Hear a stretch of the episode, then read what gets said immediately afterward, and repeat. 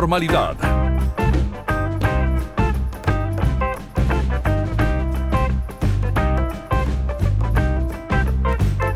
10 de la mañana 28 en toda la República Argentina, viste cómo, cómo piña entró la música. como ¿Sola? ¿Se puso sola? ¿Ya Justo, sabía? justo entró sola, ya sabía cómo era, ya la tenemos Eh, dominada. El auto DJ. Sí, ya está, sí, viste cómo es.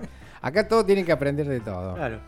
Tenemos Lo que pasa un- es que el Tuni estaba tan nervioso que Sí, él telepáticamente, pues como practica artes marciales, También puede eso. mover cosas con la mente. Claro. Y telepáticamente puso la cortina de él. Claro, así, así lo recibe. Ah, Está, sí. está perfecto. está pe- me- Muy me- bien. me- lo único que me choca es que se haya hecho vegano por justo cuando nos tenemos No, que él invitar no, a comer. la mujer. Ah, que es la que hace, es, es lo la mismo. que sabe hacer asado, ahora se le ocurre Sí, comer verdura, no caga. Sí, sí, sí, no importa. No pero importa. bueno, no importa. No importa, Ya se le va a pasar a la gringa y nos va a invitar Sí, de vuelta. Sí, seguro, seguro. Seguramente. seguro. Bueno, pero vamos a hablar de ambiente, de ecología, como siempre, con Luis Enrique Tuninetti. Buen día. Pero muy buenos días, compañeros. ¿Cómo andan? Muy ¿Cómo bien. andan? Me imagino que ya entrenaron, ya están liberados de esa actividad. Sí, 5 de la mañana. Sí, de una. Madrugamos. 5 de la mañana, está bueno Sí. ese horario, porque Sí. aparte uno dice, puede ir... Hoy justamente hablábamos en el gimnasio que tendría que abrir a las 4 de la mañana, cosa de... de Claro. decir, ¿Dónde estabas? eh, eh? A esa hora. Estaba, estaba entrenando. Claro, sí, sí, sí. No, a mí no me van a creer mucho el tema, pues, aparte que no hay gimnasios abiertos, Tuni, a las 4 de la mañana. Si a, si a vos te creen eso, qué buena, qué buena este, la persona, ¿no? Que te cree 4 de la mañana, no, pero tendrían que haber gimnasios 24 horas como hay en algunos, en algunos, algunos países. Sí, este, McDonald's está a las 24 horas. ¿Por qué no está el gimnasio a las Claro, 24 porque horas? tenés, este, tenías videoclub que abrían 24, tenías todo que Claro. abrían 24 horas, ¿por qué no un gimnasio 24 horas? Claro, exactamente. La Claro. excusa es perfecta. La excusa, claro, la por culpa- perfecta. Por claro. culpa de esos que no hablan Claro. de noche, uno termina en el bar, ¿viste? Exactamente, porque si fuera un gimnasio uno podría agarrar una mancuerna en vez de agarrar un vaso, ponele. Qué sé yo, pero ¿viste cómo es? Y bueno, pasan cosas. ¿Cómo va, Tuni? ¿Todo bien? Eh, todo bien. Bueno. Eh, hoy, hoy traemos tres noticias eh, buenas, porque le- la Oh. semana pasada estuvimos estuvimos eh, abordando el tema de la crisis climática, bueno, las noticias no eran de lo mejor, nos olvidamos de lo bueno, así que hoy vamos a vamos a, a hablar tres noticias todos que podrían ser buenas, ¿no? Pero bueno, es un avance y una Pero- realmente buena Ah, bien. una realmente buena, ¿ah? que, que cierra por todos lados si se llega a implementar.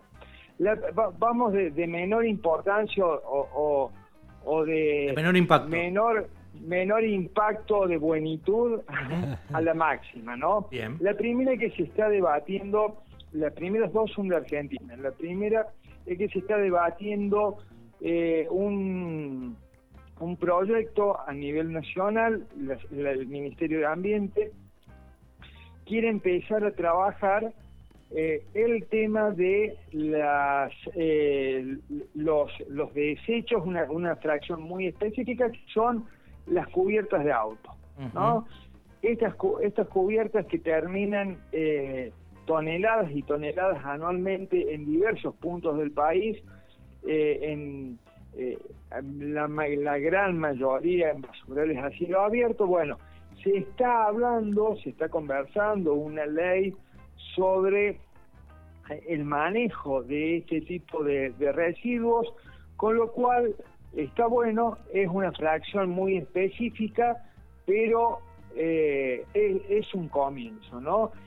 ¿cuál es, ¿Por qué todavía lo pongo en duda? Porque actualmente se está usando este tipo de, eh, de residuos con la excusa de la economía circular, ¿no? Es decir, bueno, vamos a seguir eh, usando que el, el concepto de economía circular está muy bueno, ¿no? Pero por ahí es- este maquillaje verde hace que no sea tan bueno, ¿no? Entonces, eh, por ejemplo, en Córdoba se está usando mucho lo que es los residuos de, de cubiertas para alimentar hornos de cemento. ¿Y por qué esto es malo? Básicamente porque eh, la quema de algunos tipos de residuos mezclados generan compuestos tóxicos muy, muy difícil de evaluar. Digo, de evaluar y de controlar, ¿no? Evaluar en el sentido de, de, medirlos. Eh, todos estuvimos en algún piquete y sabemos que la cubierta quemada no es linda.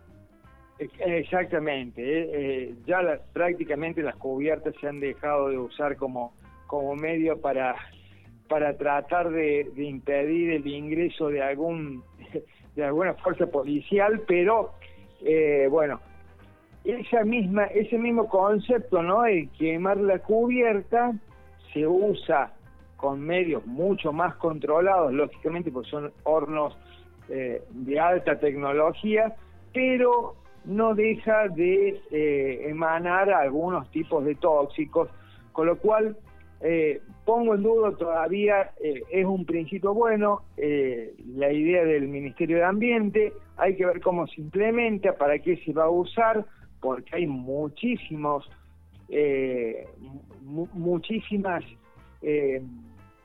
formas de retratar este tipo de residuos, inclusive en Europa se hacen hasta carreteras, se mezclan los, los, eh, eh, los pequeños pedazos de caucho con, con el asfalto y dan muy buenos resultados. Eso sería lo ideal. Ahora voy a decir dos boludeces para no perder la costumbre, ¿no? Pero no te digo que lo hagan como en la India, que usan las cubiertas para hacer sandalias.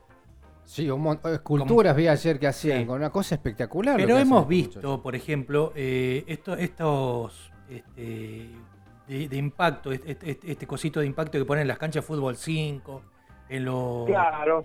¿Lo hacen con eso o no? Exactamente, exactamente. Hay un montón de aplicaciones para este tipo de residuos, que no necesariamente hay que quemarlo, pero bueno, vamos a ver cómo se implementa. El segundo, la segunda cosa bastante buena es que se está discutiendo, seguramente ustedes lo han visto porque está eh, todos los medios abordándolo, que es, eh, o por lo menos una gran mayoría, que es la ley de envases. ¿no? Básicamente, vamos a aclarar, los medios lo están tratando, ¿por qué? Porque hay un fuerte lobby de las empresas para tratar de que no simplemente, ¿no? Entonces, han puesto plata, se ve, las empresas para que los medios tomen este tipo de, eh, de noticias. ¿Qué es lo que van a hacer? ¿Qué es lo, qué, ¿Cómo es el tema que se está debatiendo sobre la ley de envases? Primero, simplemente decir que los envases plásticos actualmente representan, según cálculos del mismo Ministerio de Ambiente, aproximadamente un 25% de los residuos eh, sólidos de Argentina, ¿no? Eso, para que tengamos una dimensión, o sea, un cuarto son envases. ¿Está? Una, dimensión bastante eh, importante si, si la hay. Bueno, la ley que establece, establece una especie, una tasa, una tasa ambiental. Esto pertenece a una de las tantas eh, formas que tenemos eh, los que nos dedicamos a la cuestión ambiental de regular la, determinados aspectos. Básicamente son dos que se dividen en, distintas eh, en distintas modalidades, pero uno puede penalizar o puede incentivar, ¿no? Esto vendría a ser el proyecto es una mezcla, ¿por qué? Porque pone una tasa a las empresas que envasan en residuos plásticos sobre el, mismo envase de, de hasta el 3%, ¿no? pero sí el, eh, la, la empresa a su vez tiene su propio sistema de gestión de residuos, va bajando ¿no? ese porcentaje hasta llegar al cero, se hace todo el ciclo completo.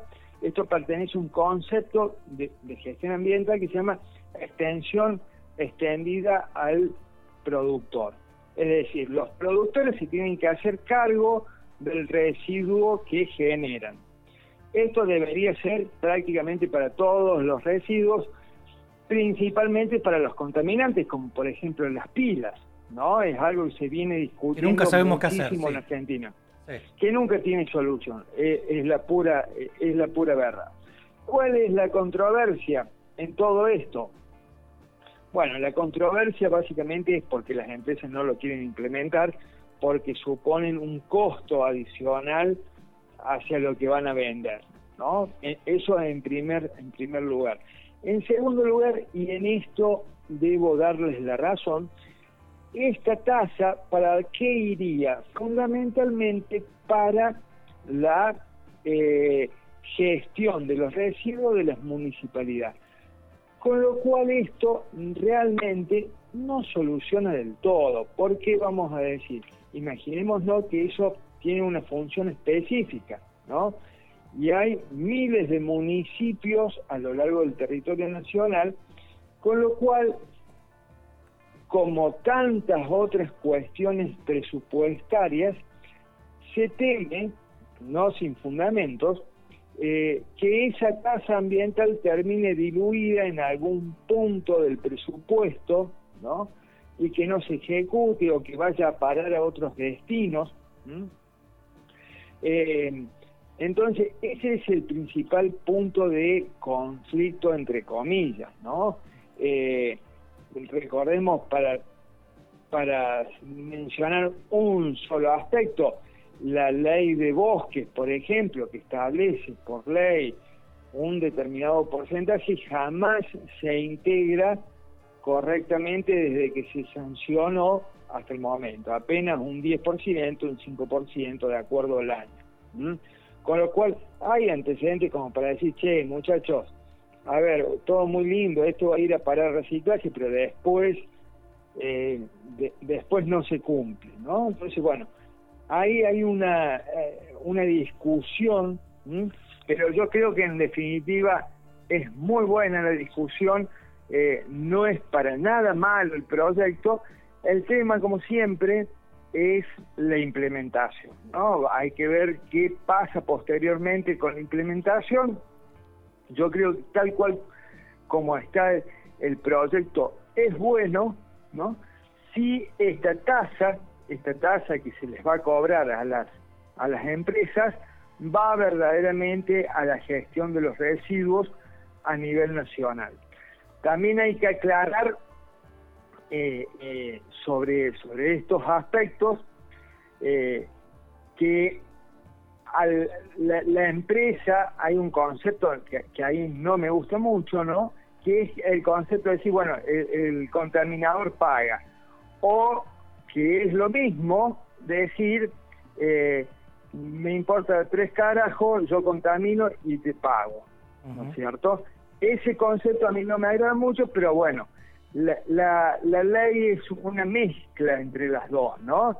Una, un cobro por la contaminación, pero a su vez habilita a las empresas a gestionar envases amigables para el ambiente, sus propios sistemas de residuos y ahí ya lo hay un incentivo para qué, para que las empresas no paguen. Sí, igual el problema de fondo esa tasa. El problema de fondo sigue siendo que no se sabe qué hacer con esos residuos o que no se hace nada con esos residuos. Acá tuvimos eh, casos de intentos, de intentonas de hacer algo con plásticos, eran, ¿te acordás? Aquellos eh, ecoladrillos que fueron un fracaso, eh, no, sé qué se hicieron eh, con, lo, con, lo, las botellitas del amor, esta que nos hicieron juntar, o que nunca quisieron nada. O sea, no, no me parece que todo queda en buena voluntad nomás. Sí, exactamente. El tema de los residuos, a ver, si pudiéramos reciclar un, un realmente, por eso por ahí el tema de la economía circular está muy lindo en la teoría, pero en la práctica es muy difícil de realizar pero yo creo que si pudiéramos como sociedad en cada lugar reciclar eh, un 20% de los residuos que generamos, pero yo me daría por satisfecho. Actualmente estamos en un 4% en Villa María. Mm. Y Villa María es ejemplo. Ah, claro eso, ¿no? No es, no es para, para menospreciar el trabajo que están haciendo. No sé los últimos, eh, porque capaz que haya avanzado bastante con todas las líneas de trabajo que está haciendo la municipalidad. Pero los últimos informes indicaban hace ya uno o dos años que nosotros estábamos reciclando apenas el 4 o 3% de los residuos. Mm. tema, tema a seguir en otras ediciones. Pero Sí, sí. vamos a la noticia bomba. A ver, esta sí la es buena. realmente buena. A ver, ¿No? a ver, A, a ver, a ver. a ver. Bueno, viene desde la mano de la Unión Europea. Más allá de él, que es, es todo un debate en el cual yo me prendo con mucho gusto, pero no da por los tiempos, eh, de, de- de la cuestión del eurocentrismo y que ellos se desarrollaron a base de, de los recursos naturales, estamos totalmente de acuerdo, pero vamos a analizar una, una cuestión. Habíamos dicho que la COP eh, que la COP de cambio climático había eh, dicho de reducir la deforestación a cero hacia el 2030. Bien, Europa tiene pocos bosques, es prácticamente la situación de Córdoba eh, en su conjunto, ¿no? Tiene pocos bosques porque ya lo deforestó hace rato, y los que tiene los cuidan bastante bien, eso hay que decirlo. Entonces, ¿cuál es el problema y que se le, siempre se le criticó a Europa? Que Europa tenía un fuerte discurso ambientalista, ¿no? Porque siempre fue así, pero los consumos que hacen ellos, ¿no? Promueven la deforestación en otros lados. Ellos cuidan lo suyo, pero promueven la deforestación en otros lados. Como se comprometieron los europeos a eh, la deforestación cero, y se pusieron a pensar cómo podemos eh, cómo podemos ayudar a detener la deforestación. Idearon un sistema que si se implementa realmente puede cambiar mucho, realmente desde mi, desde mi óptica. ¿Cuál es? Ellos van a controlar todo el tipo de importación de cinco materias primas y todo lo derivado, ¿ah? que son, paso a decir, Sí. chocolate, soja, madera, carne y aceite de palma. Aceite Ah. de palma. De palma, la palma aceitera es una especie de eh, eh, eh, de palmera, Sí. ¿no? Que tiene sus frutos tienen una altísima concentración de aceite. ¿Qué se hace con ese aceite? Mi montón de cosas. Pero ¿qué es lo más conocido? Nutella. Ah, mira. El Nutella tiene aceite de palma. Eh, el aceite de palma está fuertemente vinculado, es, es la soja nuestra, nada más que de, de Asia. ¿m? Todo lo que tenga que ver en Asia se está deforestando mucho para la producción de este tipo de cultivos, eh, por supuesto monocultivos, ¿no? Entonces van a controlar estos cinco elementos toda, mm, empresa que quiera importar, eh, exportar hacia mm, Europa, deberá asegurar ¿no? Que ese eh, que ese producto que viene, por ejemplo, un mueble, no hace falta que sea la madera en bruto, ¿no? Puede ser un mueble. Bueno, viene de, de, de Argentina o viene de Brasil y tiene que asegurar que ese eh, que ese producto que va a ingresar a la Unión Europea está libre de deforestación. Tiene un certificado. ¿Y cómo lo, lo, ¿Cómo lo ¿Cómo truchamos? lo van a hacer? Porque hasta ahí está todo muy lindo. Yo yo digo que... Yo, yo, Damos un porcentaje, que- claro, un porcentaje de las ventas al que lo tiene que certificar y listo, lo hacemos pasar. Ni, lo, ni lo mandamos. bueno, y acá cambia la situación. Y acá cambia. Porque este concepto, sí, sí, está todo muy lindo, ya se había implementado, etcétera, etcétera, pero no está funcionando mucho, ¿no? Y acá sí viene el cambio radical. Va a haber una comisión de seguimiento de cada una de las empresas que eh, van a exportar, ¿no? hay todo un sistema, eh, hoy en día la tecnología lo, permite, un sistema de seguimiento de dónde viene la materia prima y tiene que estar, tiene que tener un- una trazabilidad, ¿no? Hoy en día se está usando mucho la trazabilidad.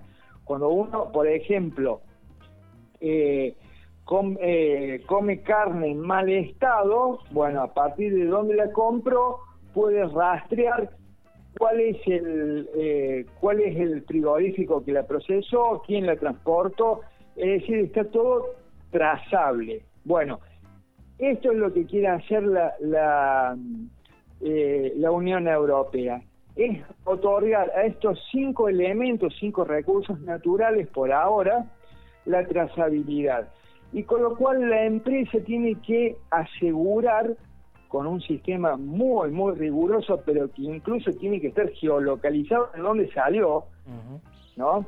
Entonces pueden entrar con el satélite y ver exactamente del lugar donde, donde salió, con lo cual eh, va a generar un, fuerte impacto, un, fuerte cambio en la conducta. Todos aquellos que no puedan, o que, evidentemente que si incumplen la norma, si mienten, va a ser eh, penalizado y prohibida el ingreso a la Unión Europea de este producto, eh, pero más allá de eso, más allá si mienten o no, eh, el tema es que va a obligar a las empresas a reconvertirse, ¿no?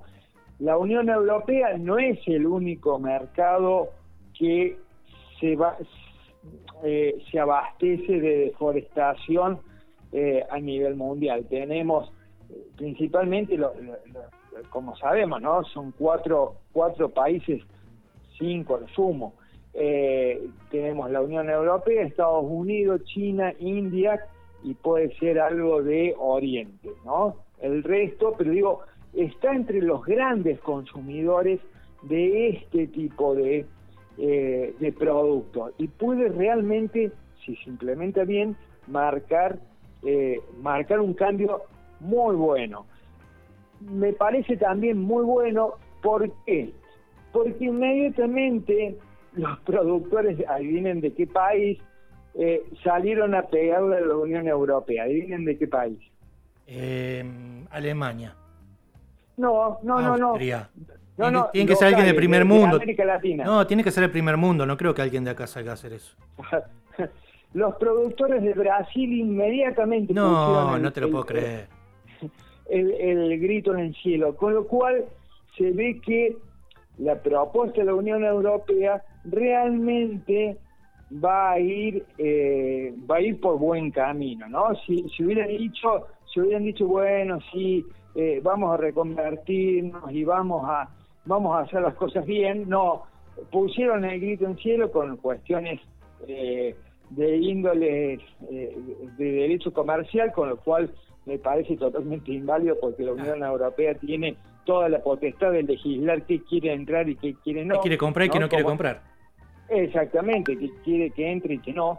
Eh, también los productores de, de Oriente, ¿no? Lo que, lo que estaba lo que estaba mencionando, Madagascar, eh, bueno, todas las ESIA, ¿no? Indonesia, eh, toda esa zona también eh, protestaron ante la idea de la Unión Europea, así que para mí, si se llega a implementar, es una excelente noticia, como nunca, miren que ustedes me conocen que soy bastante negativo con respecto Pero sabiendo quién se queja, sabemos el impacto que puede tener.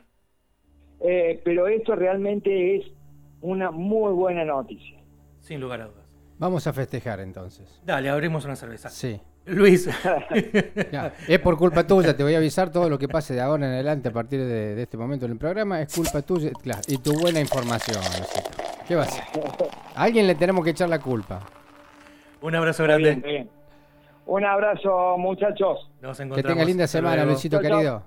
Gracias. Luis Enrique Tuninetti, como cada semana, trayéndonos en este planeta vivo las noticias. En este caso, tres buenas, ¿eh? una mejor que la otra, pero totalmente. tres buenas en definitiva que van a vamos a ver qué impacto tienen. Después hay que ver que se controlen. Que Total, bueno. pero ya, pero vamos teniendo un puntapié inicial con una con, con tres buenas que hoy para hacer este y a esta altura del año con todo lo que pasó es un golazo de media cancha.